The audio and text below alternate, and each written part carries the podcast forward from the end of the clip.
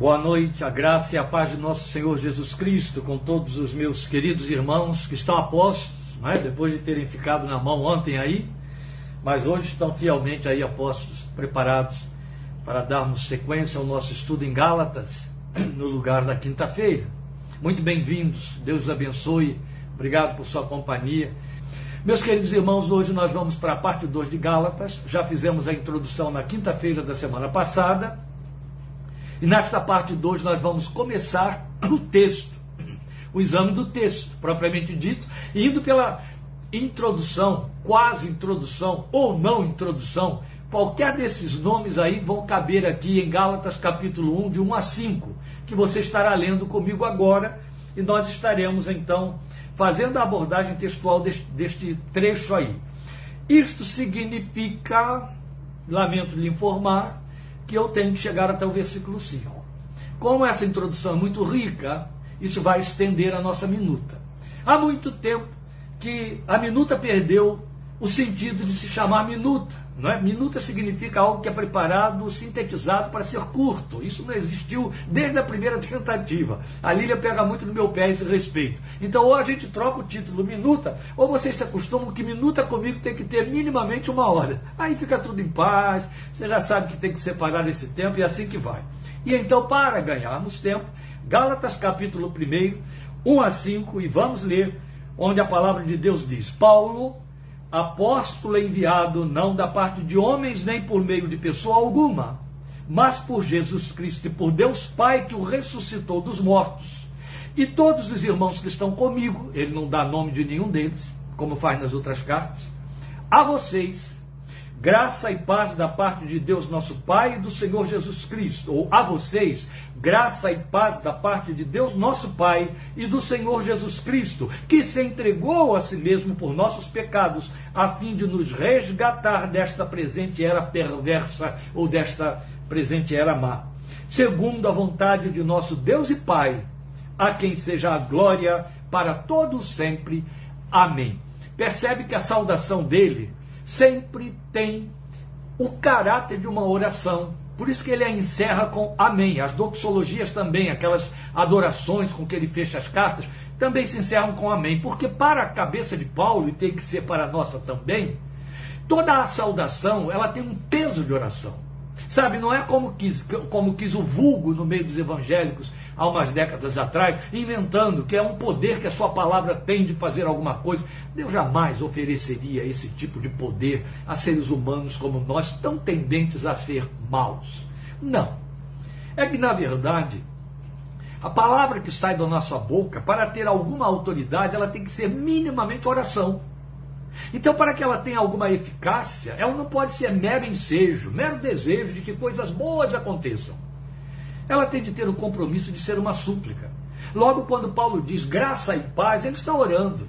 Ele está dizendo: Eu estou pedindo a Deus que haja graça e paz sobre vocês. Mas vamos passo a passo em cima desta nossa introdução, para a gente perceber bem o que tem aqui. Então, hoje estamos dando início a esse estudo textual da carta, né? já estivemos ali vendo tecnicamente a introdução.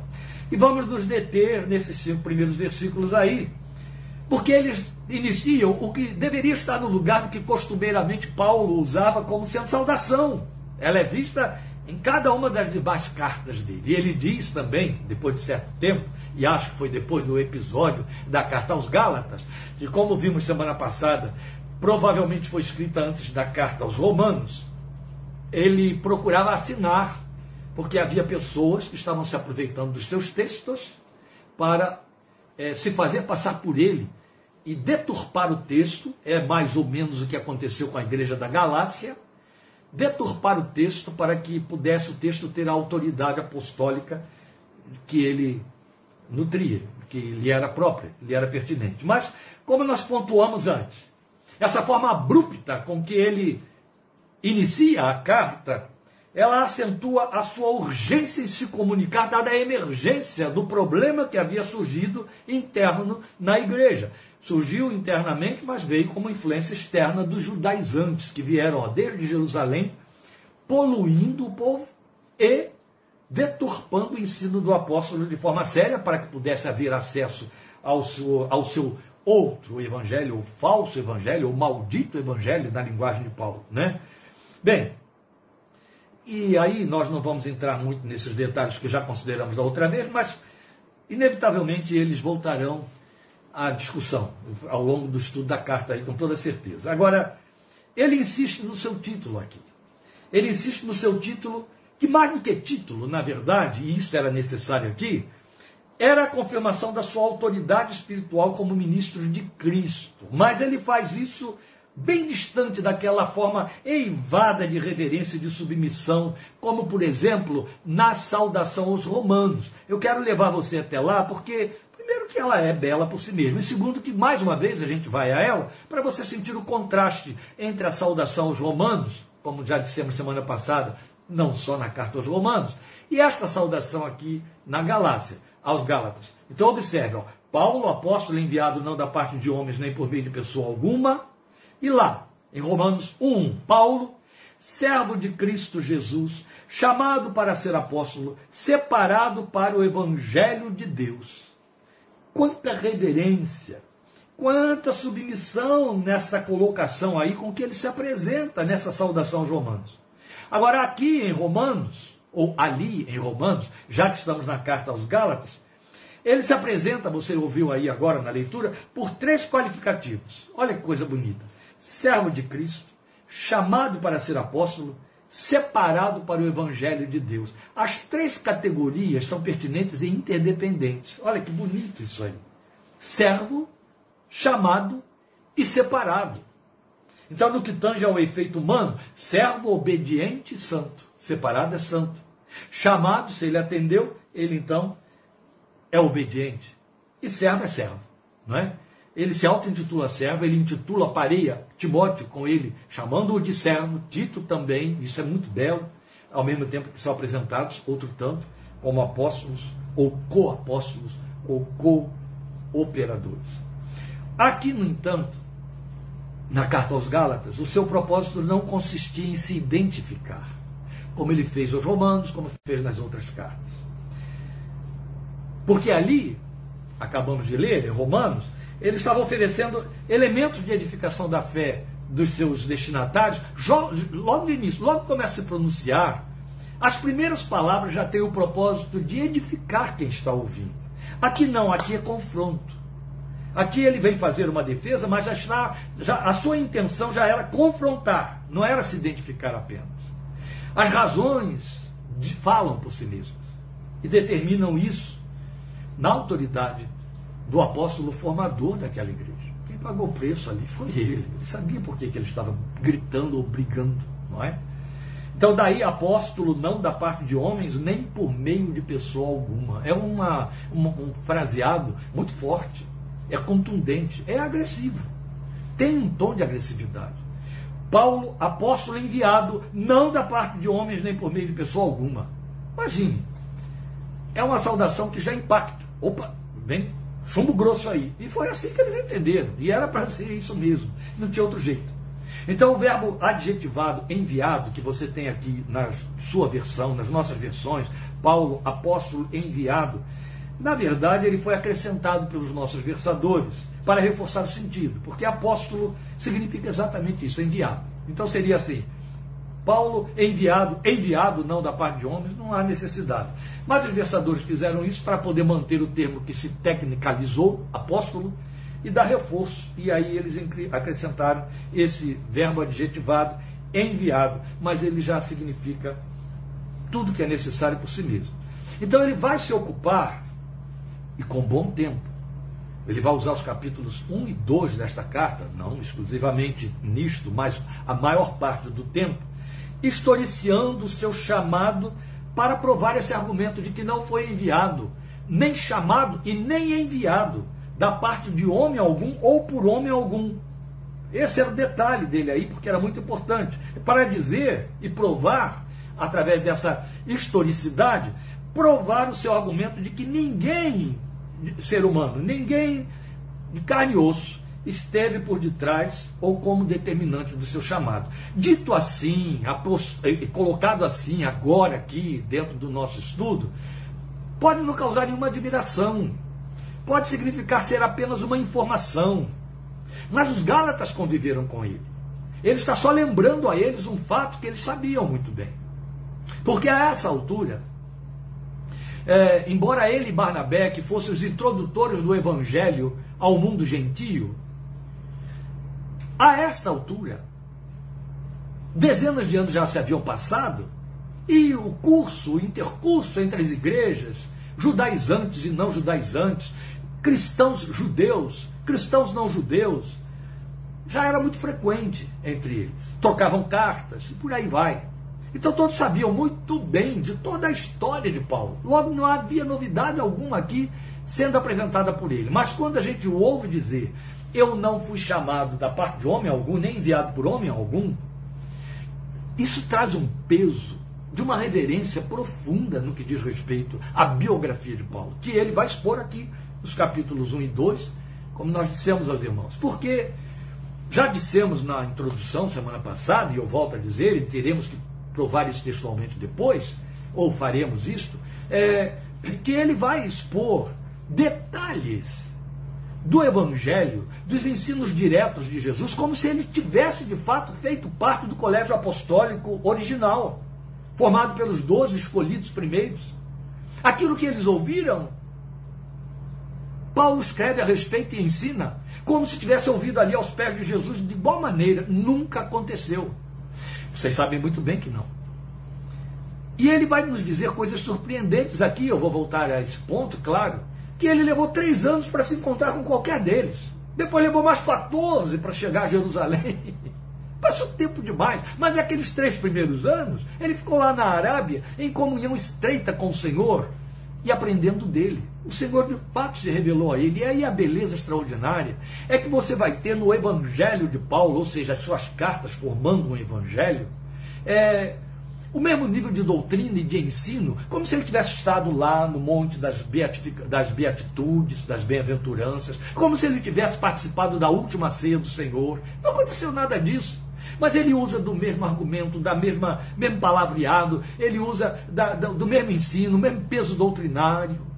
Isso mostra para nós, não só num, num, num primeiro momento, esta mente soberana de Deus que que invade e perpassa por toda a Escritura como um só pensamento, uma só mente inspiradora, mas o fato de que a revelação que Paulo recebeu, de que ele fala com detalhes em Efésios capítulo 3, que nós já estudamos, versículos 8, 10, 20, é, foi nos mesmos termos que os outros receberam. E recebeu de forma direta do Senhor, sem concorrência. Daí a autoridade com que ele escreve. E vale lembrar que Pedro, já velhinho, encerrando a sua carreira, escreve a respeito das cartas de Paulo que já circulavam há anos e que ele conhecia muito bem, que elas tinham as, a mesma autoridade, ele as chama, Pedro, de escrituras, equiparando as escrituras do Velho Testamento. Isso é uma coisa pequena. Especialmente sabendo que Paulo não esteve ali, ó, convivendo três anos e meio aos pés de Jesus, como eles e com eles. Então, o peso da autoridade com que esse homem fala isso, defendendo o seu apostolado, merece uma atenção muito séria. Estamos diante de um terreno muito santo. E esse homem está defendendo algo que está sendo atacado da forma mais maligna e carnal possível, que ele não pode entregar assim de bandeja. Aliás, é? vale aqui lembrar que o ministério custa preço alto a alguns. Eu não vou generalizar, porque eu estaria incorrendo num erro muito grande. Mas para alguns, o evangelho custa um preço muito alto. Preço de renúncia, preço de investimento, preço de perda, preço de sonho, preço de preparação, preço de história, preço de rupturas, lágrimas e outras coisas mais. E se alguém então desdenha, diminui, fica indiferente ou ataca. Quem paga um preço desse tamanho tem todo o direito de exercer a autoridade, repreender, rejeitar, confrontar, porque ninguém tem direito de diminuir homens e mulheres de Deus que pagaram ou pagam um preço muito alto para fazer a obra que cabe a todos e não a alguns em particular. Então a importância do argumento se dá pelo fato de que a autoridade por ele recebida não teve origem humana. Foi isso que eu procurei sumariar aqui agora para os irmãos. E o ataque mais sorrateiro dos seus adversários residia justamente em desacreditar ou procurar fazer com que ficasse desacreditada a sua autoridade apostólica. Se eles conseguissem convencer que o seu apostolado não procedia do Senhor, automaticamente significaria que todo o seu ensino também não procedia ou poderia ser alterado. Ou pior do que tudo, não procedia de verdade alguma, era dele, inventado por ele. E o problema que temos aqui é este. O que os judaizantes vieram fazer? Os judaizantes entendiam que para ser cristão era preciso continuar sendo guardião da lei de Moisés e observador dela. Isso ia na contramão da doutrina da justificação pela fé da forma mais frontal possível. Sabe, era a diferença entre água e óleo. Não havia como associar. Não havia e não há como fazer uma acomodação da justificação com obras, com observância de lei, com observância de rituais, com observância religiosa. Não.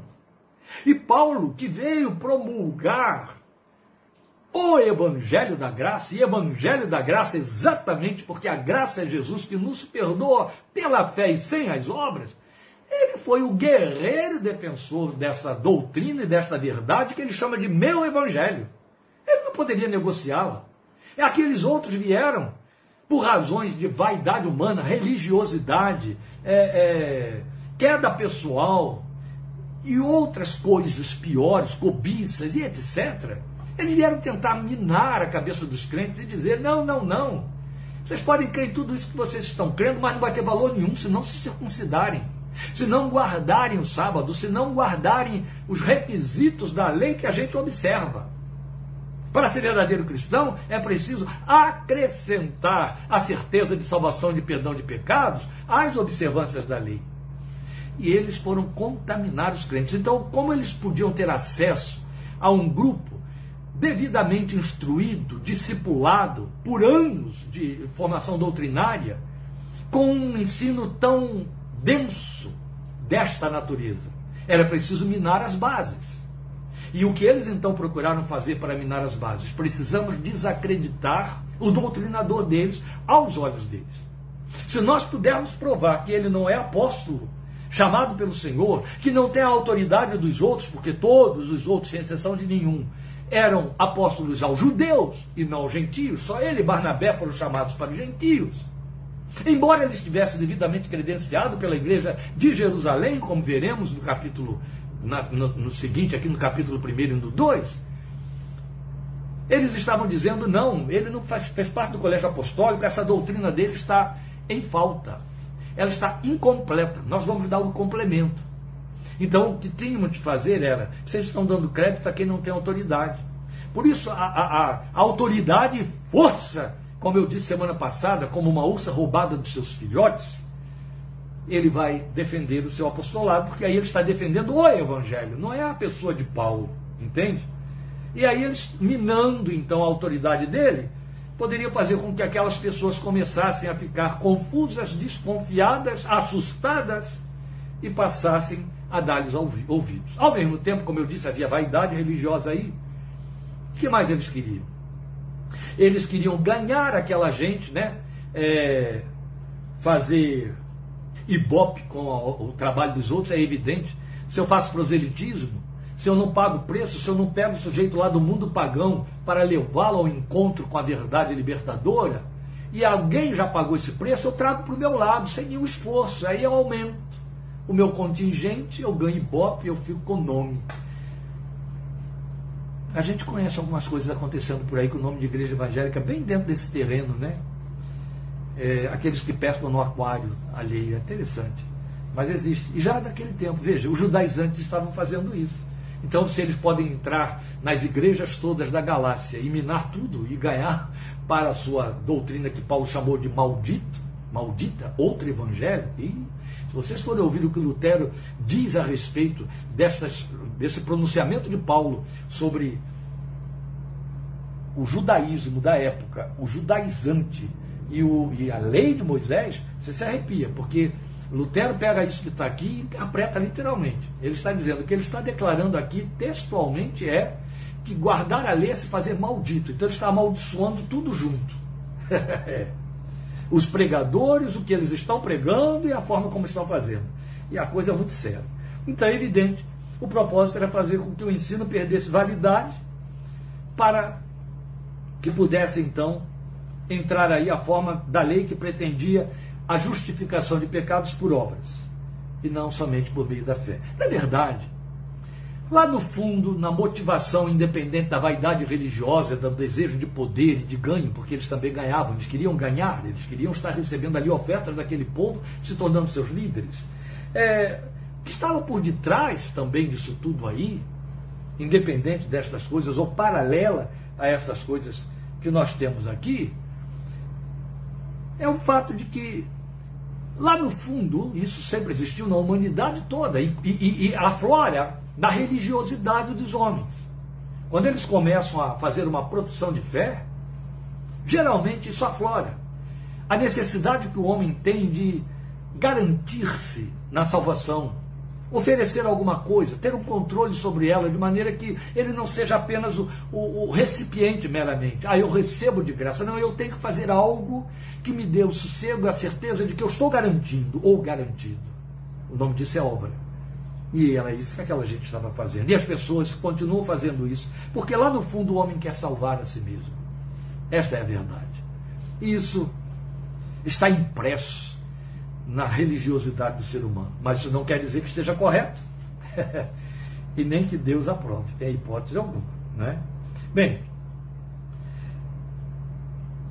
quando eles iniciam, então, quando Paulo inicia então o seu discurso dizendo, fazendo a declaração de que o seu apostolado a um só tempo não tinha origem humana, mas sim divina, então ele impactava os seus discípulos, que agora eram leitores, com o peso dessa autoridade aí para calar.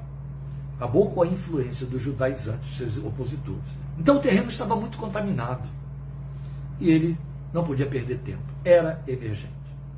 Mas, como estamos na introdução textual, é importante a gente salientar alguns pontos significativos vistos aqui nesta introdução. É onde eu incorro no risco de estender demais o nosso tempo hoje.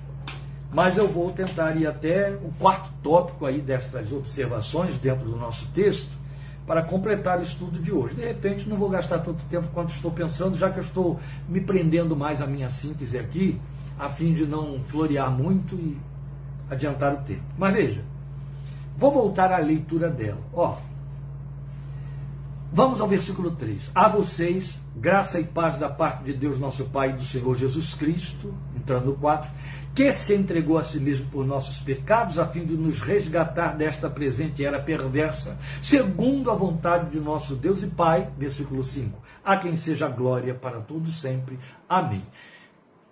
Por incrível que pareça, eu já falei aí do amém para mostrar que isso tudo era uma oração, mas eu não vou comentar o versículo 5. A quem seja glória para todos sempre. Amém. Mas ainda assim, vale a pena lembrar a você que esse a quem seja a glória tem muito a ver com o que Jesus nos ensinou quanto a orar.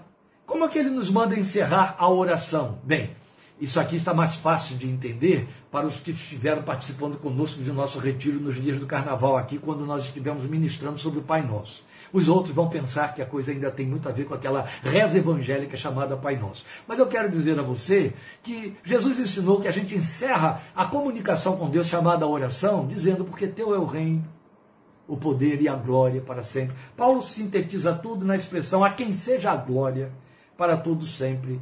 Amém.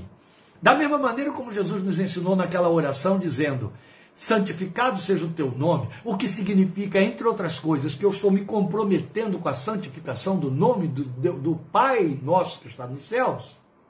De igual maneira, quando eu digo a quem seja a glória para todo sempre, ou porque teu é o reino, o poder e a glória para sempre. Amém. É o fechamento de Paulo.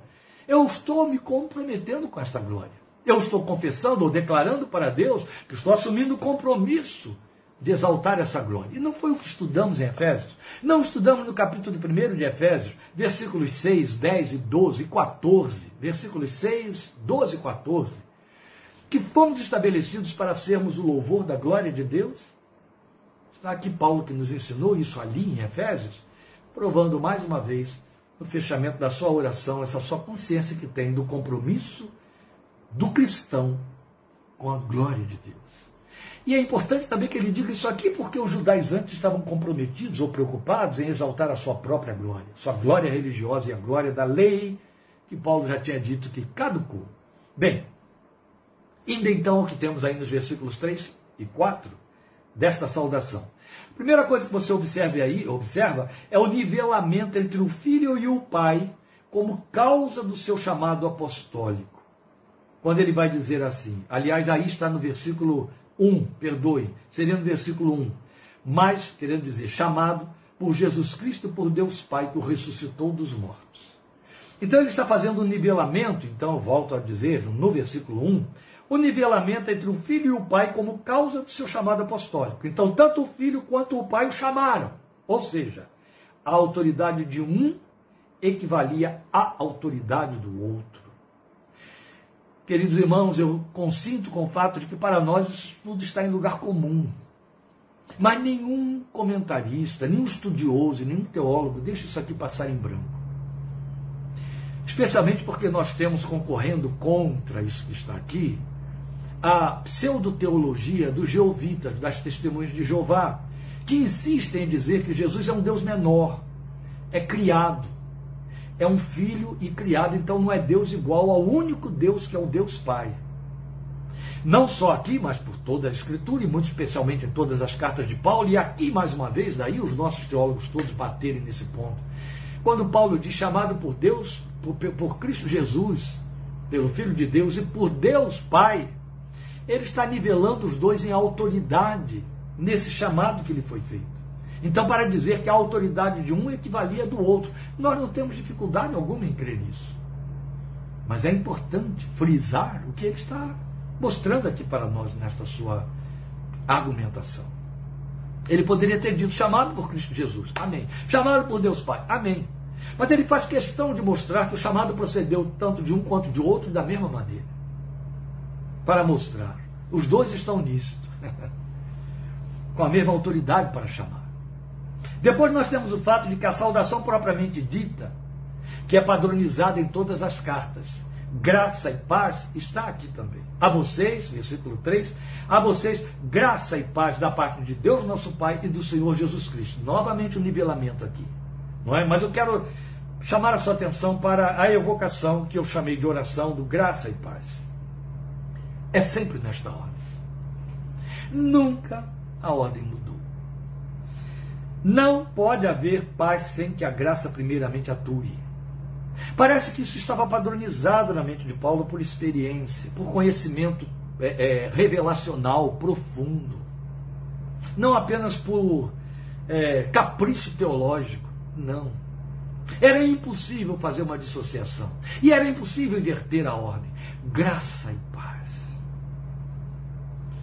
A graça precedendo a paz por ser causa da paz, por ser a possibilidade da paz. E de novo as fontes, apresentadas nos mesmos parâmetros de autoridade, a do Pai, tanto quanto a do Filho. É lindo, porque é ele quem vai nos ensinar em Efésios que Jesus é a nossa paz, que ele veio e evangelizou a paz.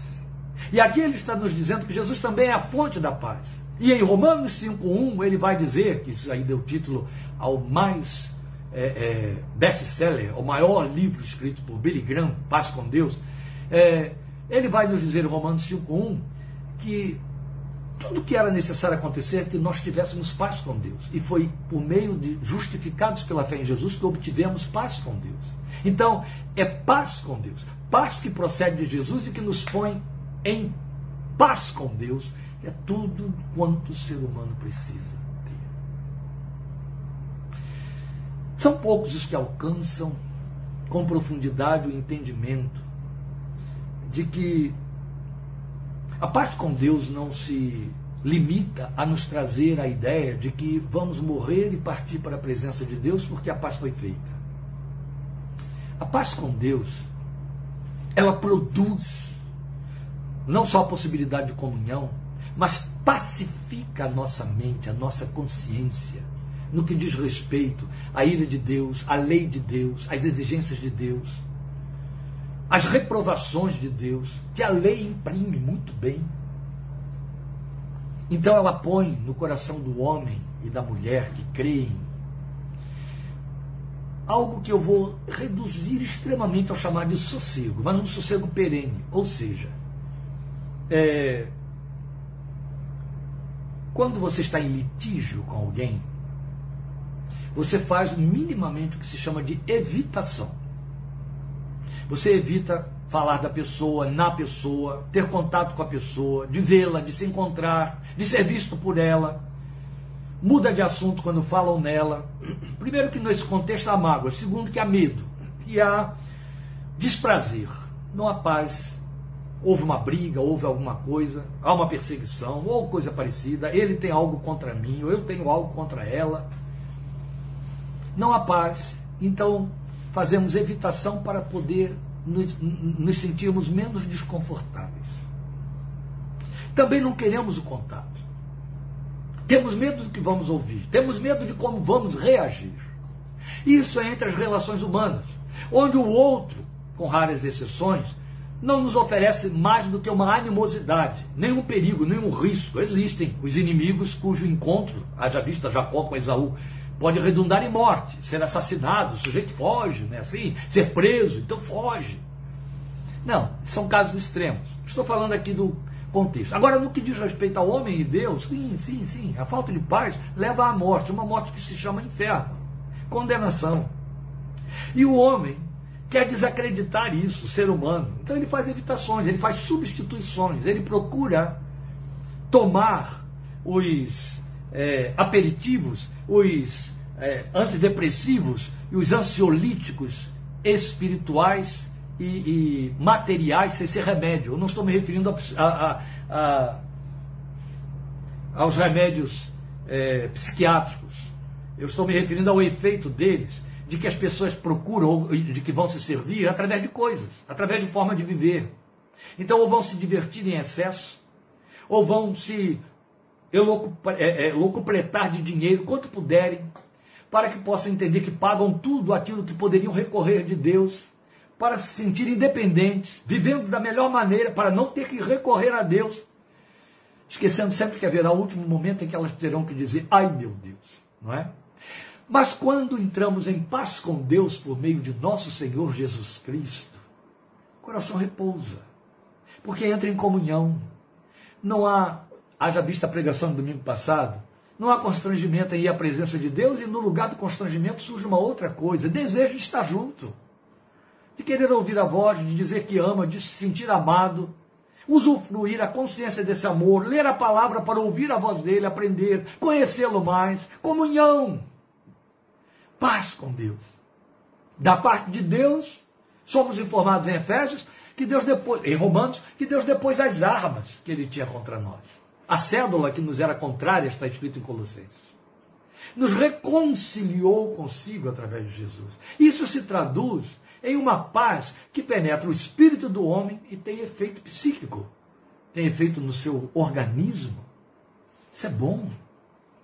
Então Paulo diz que a graça propicia isso, é verdade. Por isso que ele sempre tem que dizer graça e paz, graça e paz. E é edificante pensar no fato de que esta saudação não tem aquele corriqueirismo dos nossos bom dia, boa tarde, boa noite, caídos em lugar comum, que no máximo traduzem gentileza, traduzem aí cordialidade, não mais do que isso. Não, pelo contrário.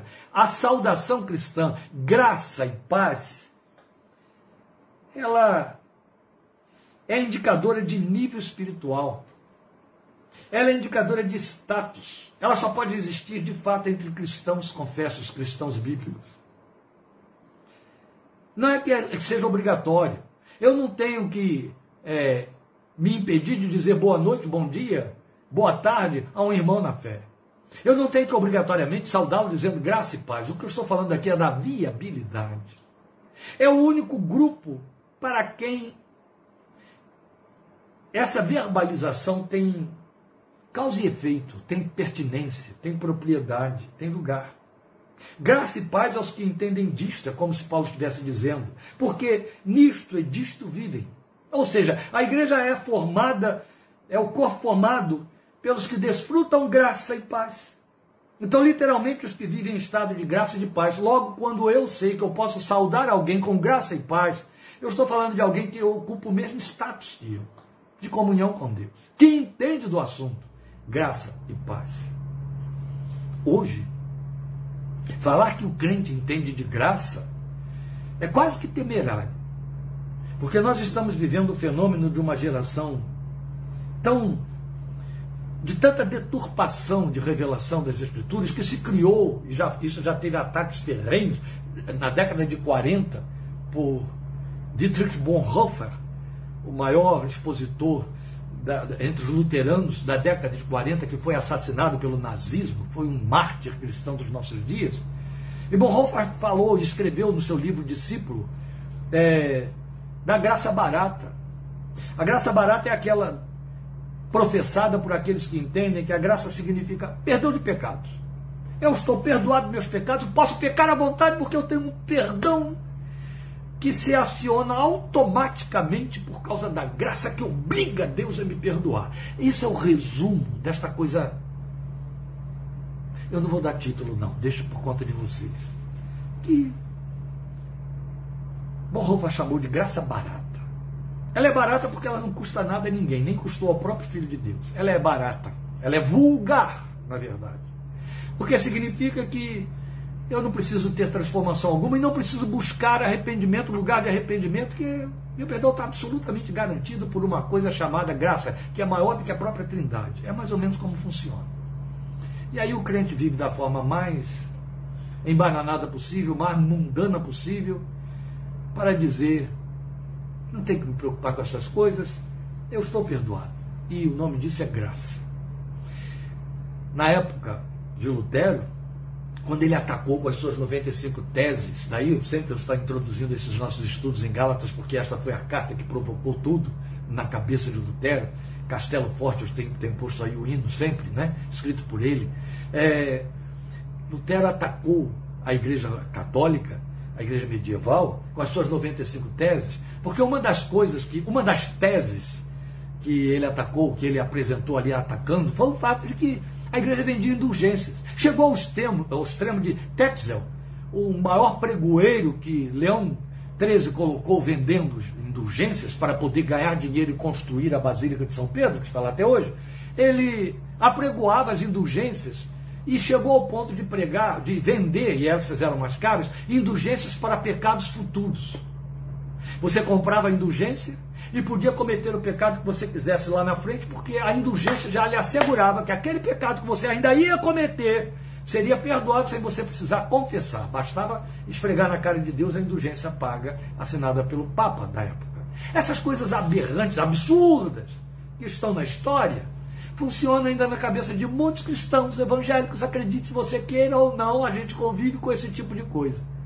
Ele entende que na graça barata, ele está de tal maneira perdoado que não importa o pecado que ele vai cometer amanhã. Já está perdoado. Não precisa de confissão, não precisa de arrependimento, não precisa de nada disso. Na verdade, três palavras estão banidas do Evangelho nessas vidas: confissão, arrependimento e pecado. Aí também Deus, com certeza, vai banir uma quarta palavra: perdão. Isso é garantido. Bem, também é de profunda significação a evocação feita por ele no versículo 4, quando ele diz assim: do Senhor Jesus Cristo, fechando o versículo 3, que se entregou a si mesmo por nossos pecados, a fim de nos resgatar desta presente era perversa, segundo a vontade de nosso Deus e Pai. Esta evocação feita no versículo 4 tem significação profunda com referência ao Senhor Jesus Cristo, a sua obra, quando ele diz que se entregou a si mesmo por nossos pecados. Numa primeira instância, ele jamais deixou de fazer lembrado aos seus leitores. Quando eu digo ele jamais deixou de fazer lembrado aos seus leitores, eu estou me referindo a todas as suas doze cartas. Ele jamais deixou de fazer lembrado aos seus leitores o sacrifício do Filho de Deus em cada uma de suas cartas. Isso é notório em Paulo morreu por causa de nossos pecados. É tão bonito isso. A ponto de alguém dizer com autoridade: se não houvesse pecado, Cristo não teria vindo ao mundo. Se não houvesse pecado, não haveria a igreja, não teria por que ter a igreja. Não é interessante? Claro que é. Então ele jamais deixou seus leitores sem lembrar a eles o sacrifício do Filho de Deus. Aqui ele frisa o sacrifício como a entrega voluntária. Ele diz aqui: se entregou a si mesmo, há um reforço do, em cima do a si mesmo. A gente chama de pleonasmo. Se entregou a si mesmo por nossos pecados. Frisa então o sacrifício como a entrega voluntária. Nunca esqueçamos, no entanto, que o Evangelho, mesmo nas cartas do apóstolo, é tão verdadeiro no Evangelho e nas cartas de Paulo, é tão verdadeiro que o Filho de Deus se entregou, quanto o fato de que nessa entrega estava a dádiva do Pai, ou seja, o Pai o deu por nós. Então, são duas verdades com o mesmo peso de autoridade. O filho se entregou voluntariamente e o pai deu o filho que se entregou por nós. As duas pessoas da Trindade Santa atuaram em comum acordo. O pai deu o filho que se entregou por nós. Eu me lembro de um rapaz confuso, cristão, mas confuso, chegar e dizer: como é que vai se conceber isso? De que Deus tenha matado o seu filho pelos pecados dos homens. Mas ninguém tem que conceber isso. É revelação de Deus, a gente se curva com gratidão e estremecendo. Porque nós fomos o alvo. Deus amou o mundo de tal maneira que deu o seu filho, mas o, o supra-sumo desta revelação você encontra em 2 Coríntios 5,19, quando Paulo diz para nós: Deus estava em Cristo, não condenando o mundo, mas reconciliando o mundo consigo mesmo. Para dizer com estas palavras que na morte do Filho de Deus na cruz, lá estava o Pai também se entregando, lá estava o Pai também sendo ferido, lá estava o Pai também sendo condenado. Por isso é que o ladrão do lado de Jesus chegou para o outro e disse: Tu nem ainda temes a Deus estando sob a mesma condenação? Que coisa não é? Ô oh, queridos, a verdade é que tanto é verdadeiro que o filho se entregou, quanto é verdadeiro que o pai pegou essa entrega e transformou em dádiva a nosso favor. Deus estava em Cristo. Na crucificação, lá estava o pai, sofrendo a entrega do filho, que aconteceu desde o momento em que ele encarna, mas sofrendo a sua morte, o seu abandono, a ira que tem que sobre ele descer em nosso lugar e nos expondo o seu coração amoroso de Pai para nos resgatar. Isso numa primeira instância. Em segunda instância, há a propriedade dessa entrega que é vista na referência, a fim de nos resgatar desta presente era perversa. Na minha versão está assim: a fim de nos resgatar desta presente era perversa, ou do mundo mal, como está em versões mais antigas, que a maioria aí usa. Mas é em segunda instância, essa finalidade da entrega que salta aqui nesta saudação, porque é alusão de significado muito eloquente num tempo hoje em que por conveniência temerária, eu acabei de falar sobre a graça barata, se reduz o conceito do sacrifício expiatório de Jesus, quer dizer, feito em nosso lugar para expiar os nossos pecados, sacrifício substitutivo, se reduz a ideia de resgate, de perdão, sem se atentar para seu desdobramento consequente e tão importante quanto qual é o desdobramento? Ruptura com o esquema do mundo que jaz no maligno. É isso que Paulo está dizendo nessa expressão, resgatar-nos desta presente era perversa.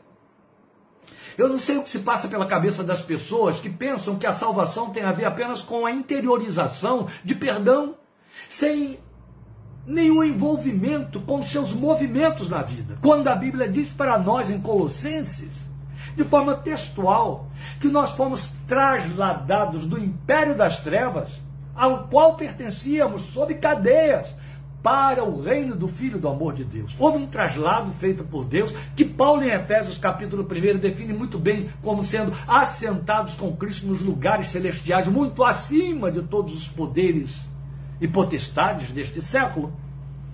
E as pessoas não entendem que isso significou um resgate da presente era má, que Paulo em Romanos 12 chama de esquema deste século, que jaz no maligno. Isso significa que a entrega do Filho de Deus não foi feita apenas para carimbar-nos como perdoados dos pecados, perdoados para a eternidade, mas como vidas resgatadas do presente mundo mal. Não dá para conceber você ser resgatado do presente mundo mal, vivendo como sendo participante dele no sentido de que dá consecução à sua malignidade. Não dá. Esta é a razão porque eu, pessoalmente, tenho muita reserva com os crentes é, politicados, politizados. Eles não percebem como chafurdam em lama pútrida quando vão defender conceitos e ideias que pertencem a César, ao Deus deste século. Dai a César o que é de César, dai a Deus o que é de Deus. Jesus deixou muito claro. Não estou fazendo demagogia aqui de uma ideia minha. Só quero chamar a sua atenção que isso aí é um ponto de evidenciação daquilo que por detrás carrega muitas outras coisas. Sabe aquela ideia da graça barata? Oba, oba, Jesus. Eu estou perdoado, deixa eu viver como todos ouvem. É por isso que você vive. É por isso que você vai ver crente pulando no carnaval, sambando, participando de escola de samba, fazendo a festa que já se chama carne a valer. É isso o significado da etimologia de carnaval, carne a valer. Porque na cabeça dele não há carne, não há carnalidade, não há pecado. Santificação é religiosidade, é puritanismo. Deixa a vida me levar e em cima disso tem o céu também. Não sei onde esse povo vai parar. Uma coisa eu lhe garanto, diante do trono não vai ser não. que fiquem muito irritados comigo os que quiserem, mas é mundano. Jesus deixou muito claro que se somos do reino, os frutos falam, são frutos. Ele não disse, não é a confissão, não é a minha verbalização, não é o que eu canto, não é meu evangeliquez, não é a forma como eu conheço conceitos bíblicos e uso as páginas da Bíblia. São os frutos da minha vida que falam. E eles emergem não é apenas o que eu vou realizar, é muito fácil fazer obra e tentar se passar por crente através de realizações. É isso que o mundo faz, é isso que o, a outra face do pseudo-cristianismo faz. Toda a sua confissão se resume nisso. É muito fácil. É muito fácil dar coisas. É muito fácil. O fruto é interno. É evidente que ele mobiliza a dar coisas. O fato de você ter é, uma vida santa sem ser um doador é uma antinomia, é uma antítese. Mas o que estamos querendo dizer aqui é que a frutificação é interna. É o que sai pela boca, é a forma de viver, a vida que Paulo chama de piedade. É comunhão com Deus, é busca de Deus. Esse é o verdadeiro evangelho que prova, em última instância, que você foi resgatado da presente era má como efeito da obra que Jesus realizou na cruz.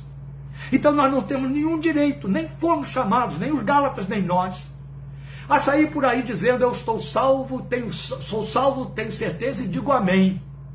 Porque a Bíblia diz que Jesus morreu pelos meus pecados. A Bíblia diz que Jesus morreu pelos meus pecados para me resgatar da presente era má. Então nada da presente era má pode estar sendo vivido por mim, comigo, em mim e na minha forma de conduzir a minha vida cristã. Não. Ou eu tenho vida cristã, ou eu tenho vida mundana. Entende? Água e óleo. Luz e trevas, a Bíblia diz. Não há como associar as duas coisas. Eu fui salvo e resgatado da presente era má, ou seja, ela é má para mim. Eu não a aprovo. Eu não consinto com ela. Eu não vejo justiça nela. Eu não bato palma para ela. Eu não a elogio. Ela é má. Ela tem um Deus, e ele não é chamado de Deus eterno, é o príncipe das trevas, ele tem um nome, é Satanás, ele é o Deus deste século, e século significa esquema, era, presente, era má. Fui resgatado dela. Não significa que eu fiquei neutralizado pela graça de forma que ela não tem efeito sobre mim. Mentira! Se eu estiver mancomunado com ela, ela não só tem efeito, quanto tem poder. E está exercendo o poder ao qual eu obedeço. Jesus deixou claro isso em João 8. Aquele a quem eu eu, eu me oferecer para servir, deste eu serei servo. E ele está falando do diabo, lá em João capítulo 8. Então, em última instância, eu quero colocar aqui, porque o tempo já foi, né? já estamos chegando em uma hora aí, como eu disse. É preciso prestar atenção de que, no, no fato de que não se pode conceber uma graça que perdoa e não liberta. Redenção implica em tudo isto, em perdão e libertação. Então, por último, a fraseologia que ele põe aí, segundo a vontade do nosso Deus e Pai, em que o vocábulo Pai aparece jungido ao vocábulo Deus pela terceira vez, só nesse trecho curtinho aqui. Essa junção de Deus com Pai, Pai e Deus, ela inclui todo o contexto do plano eterno. A entrega do filho para perdão de pecados e o resgate da presente era má ou perversa. Então, isto nos posicionou como filhos em plena usufruição da paternidade divina. Por isso, Deus e Pai, Deus e Pai, Deus e Pai do nosso Senhor Jesus Cristo, nosso Pai celestial, e as outras expressões equivalentes, muito próprias da pena de Paulo. Então, o verbo resgatar, usado aqui por ele, está sempre associado ao conceito de queda, de pecado. E aqui ele se amplia para envolver a escravidão ao plano, ao esquema da era má. Entende? E aí eu volto a frisar o que acabei de dizer. Libertação dessa escravidão significa não obedecer mais a ela. Eu estou livre, eu não sou mais escravo dela. Ela não tem mais domínio sobre mim. Eu a reprovo. Eu posso cair nela, mas isso me traz sofrimento e arrependimento, o que prova que eu não pertenço a ela. É evidente. Tanto fomos resgatados do nosso pecado, quanto do cativeiro da vida por ele engendrada.